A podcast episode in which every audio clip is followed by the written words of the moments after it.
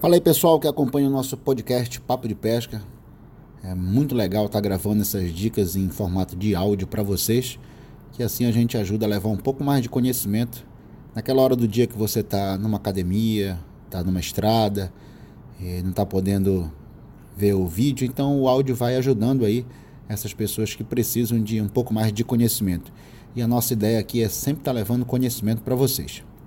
Eu vou comentar agora um assunto bem legal também muito polêmico. Quem me deu essa sugestão foi o nosso amigo Dilkson Gomes, amazonense, pescador, aí de mão cheia. Falou, Eduardo, uma coisa bem legal para você tratar no podcast é falar sobre cores de iscas artificiais é, para determinados lugares, tá? Então eu vou falar um pouquinho para vocês aqui. Vai ter um segundo momento que eu vou me aprofundar bastante nisso e depois eu vou falar é, sobre esse projeto lá na frente. Primeiro, é, o que a gente tem que entender é que existem dias que são nublados, né? O sol não sai, né? Fica aquele negócio nublado, mais escuro, às vezes uma chuva, às vezes um, um sol mesmo totalmente encoberto. E existe também dias de sol aberto, com poucas nuvens, é, onde o calor também é muito mais forte. E essa, esse raio solar ele vai ter uma penetração muito mais é, longa, de maior profundidade na água, né? Do que a claridade de um dia nublado. Então, o que, que eu gosto? Tá? Em dias de sol aberto, muito, muita, muita luz entrando é, na água, eu gosto de utilizar o que? O prata, o dourado e cores holográficas. A cor também é, osso, também gosto bastante. Por quê? Essas cores, elas precisam de luz solar, tá? Para brilhar. Quanto mais luz solar tiver nelas, elas vão brilhar. Então, ultimamente, é, vocês devem ter percebido aí que muita gente está pegando bastante peixe grande com iscas prateadas, né? Eu, por sinal, tenho pego bastante peixe com isca prateada e dourada. Sempre pesquei muito com isca dourada. E também tem saído muito peixe no spinnerbait. E o spinnerbait tem aquelas colheres douradas e prateadas que com a ação do sol brilha bastante no fundo. Então isso aí atrai muito peixe. Então, é, novamente voltando para vocês aqui, dia de sol aberto, prateado, dourado, holográfico. Depois a gente vai falar sobre cor de água, tá? É, dia de sol fechado ou nublado, eu já vou precisar de um pouco mais de luz, eu vou de, de cor de isca, né? Eu vou precisar de isca um pouco mais sólida. Então eu posso colocar um verde limão, posso colocar um rosa, posso colocar um laranja, o vermelho é importante eu falar para vocês que é a primeira cor que a gente vê. Se é que o peixe vê, a gente não sabe, né? Mas a primeira cor que os nossos olhos enxergam é o vermelho. Então, se você tem ali, joga 20 iscas no chão, você primeiro vai focar nas vermelhas. Então, a cor vermelha também é uma cor fantástica para você utilizar. Tá? Por isso que tem muita gente que utiliza aquela cor Halloween, né? que tem vermelho bastante e pega realmente muito peixe. Então, sol fechado, nublado, eu vou precisar de um pouco mais de cor, tá? Fluorescente, laranja, rosa, verde-limão, vermelho. A preta também pode utilizar com aquelas listas brancas, também são cores bem interessantes, tá? Agora vamos falar sobre a questão da água, né?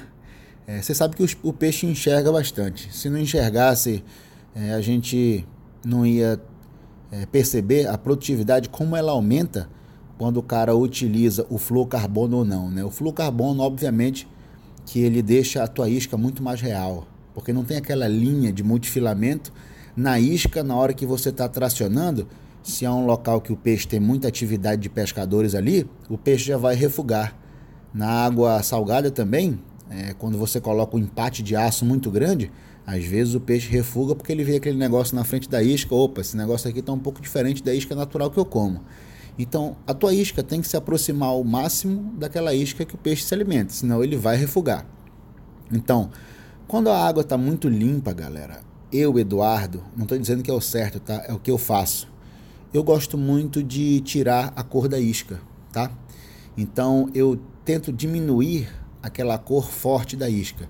Então, quando a água está muito limpa, eu gosto muito de usar isca transparente, Isca furta-cor, que é aquela cor um pouco mais por rosado. Eu gosto muito de usar as iscas 3D, que quando você gira ela, ela tem aquele holográfico por dentro e ela vai brilhar bastante. Eu gosto de usar também a cor osso, né? Então, a cor branca é outra cor que eu gosto. Então eu tento sempre tirar um pouco a cor sólida da isca.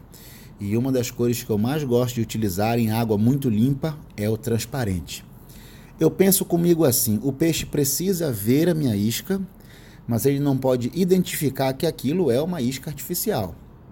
Então, se a água está muito limpa, obviamente o peixe vai enxergar muito melhor a minha isca.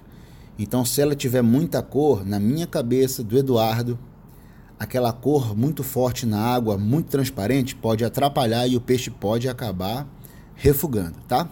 Agora a água tá suja, barrenta, é, choveu de um dia para o outro, essa água escorreu é, pela margem, sujou o meu, meu lago, meu rio, aí eu já preciso de cor.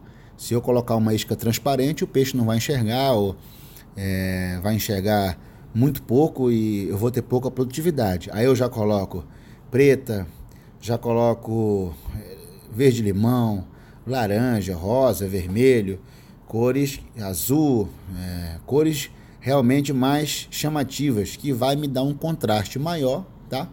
Nessa água mais barrenta, nessa água mais escura, tá? Ainda mais se você tiver num dia de muito sol, com água muito limpa, aí que o ideal é você tentar tirar um pouco da cor sólida aí vai para transparente, vai para holográfico, vai para o 3D, vai para furta-cor, que eu acho que isso aí vai te ajudar bastante.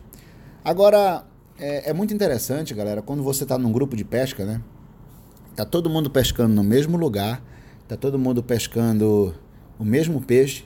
No final do dia, você escuta de um pescador: eu peguei na cor osso, o outro pegou na cor é, verde-limão, o outro pegou numa cor, sei lá, rosa, então eu sempre digo que, além da cor ser importante, sim, eu acho que seja importante, sim. É, obviamente que se você estiver pescando com muita profundidade, essa cor já não vai importar tanto, porque a cor vai perdendo, a isca vai perdendo a cor dependendo da profundidade, né? Com 30 metros, praticamente a isca vai ser um, um plug preto, né? Porque a cor já foi-se embora.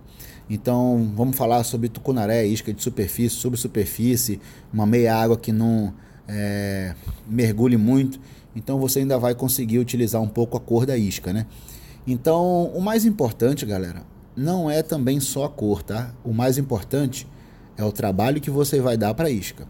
Às vezes eu encontro muito pescador assim, é, em tripes minha, o cara abre a caixa de pesca lá, ele tem 50 iscas japonesas, 10 iscas americanas, 20 iscas nacionais. Aí você vai ver o cara pescar, ele não sabe trabalhar nenhuma. Então, para que, que vai adiantar o cara ter uma quantidade de isca, várias cores diferentes, se ele não sabe trabalhar nenhuma? Então, o ideal é o cara primeiro aprender a trabalhar a isca. Ah, eu comprei uma isca aqui, uma Zara, um Zara Pencil, um Twitchbait. Eu comprei essa isca aqui, comecei a utilizar.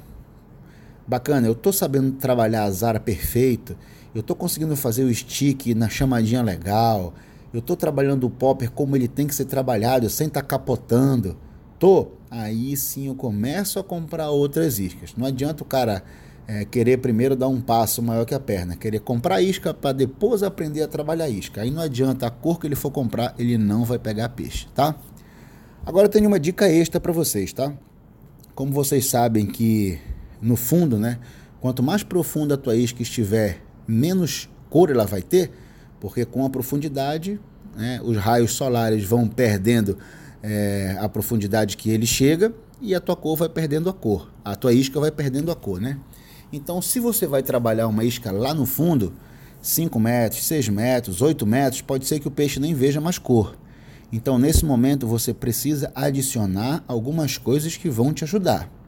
O que, que eu adiciono, Eduardo? Adiciono muito cheiro, tá? Utilizo muita essência, Utilizo muita vibração.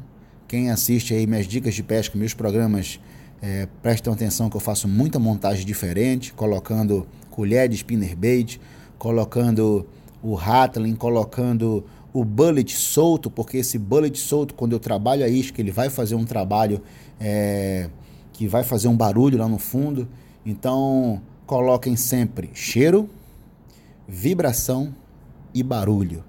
Porque lá no fundo, o cheiro, a vibração e o barulho vão ser muito mais importantes do que a cor da isca. Beleza? Então foi só um, um papo rápido para vocês aqui. E eu volto a dizer que futuramente a gente vai ter um, um, um, um projeto aí bem legal para eu estar tá detalhando aí isca por isca para vocês. Futuramente eu conto mais a respeito, mas eu tenho certeza que vai ajudar muita gente. Espero que vocês tenham gostado desse nosso podcast. Se você puder, compartilhe esse podcast com seus amigos, que é para essa informação chegar no máximo de pessoas. Até o próximo Papo de Pesca. Fica com Deus, galera. Beijo do papai.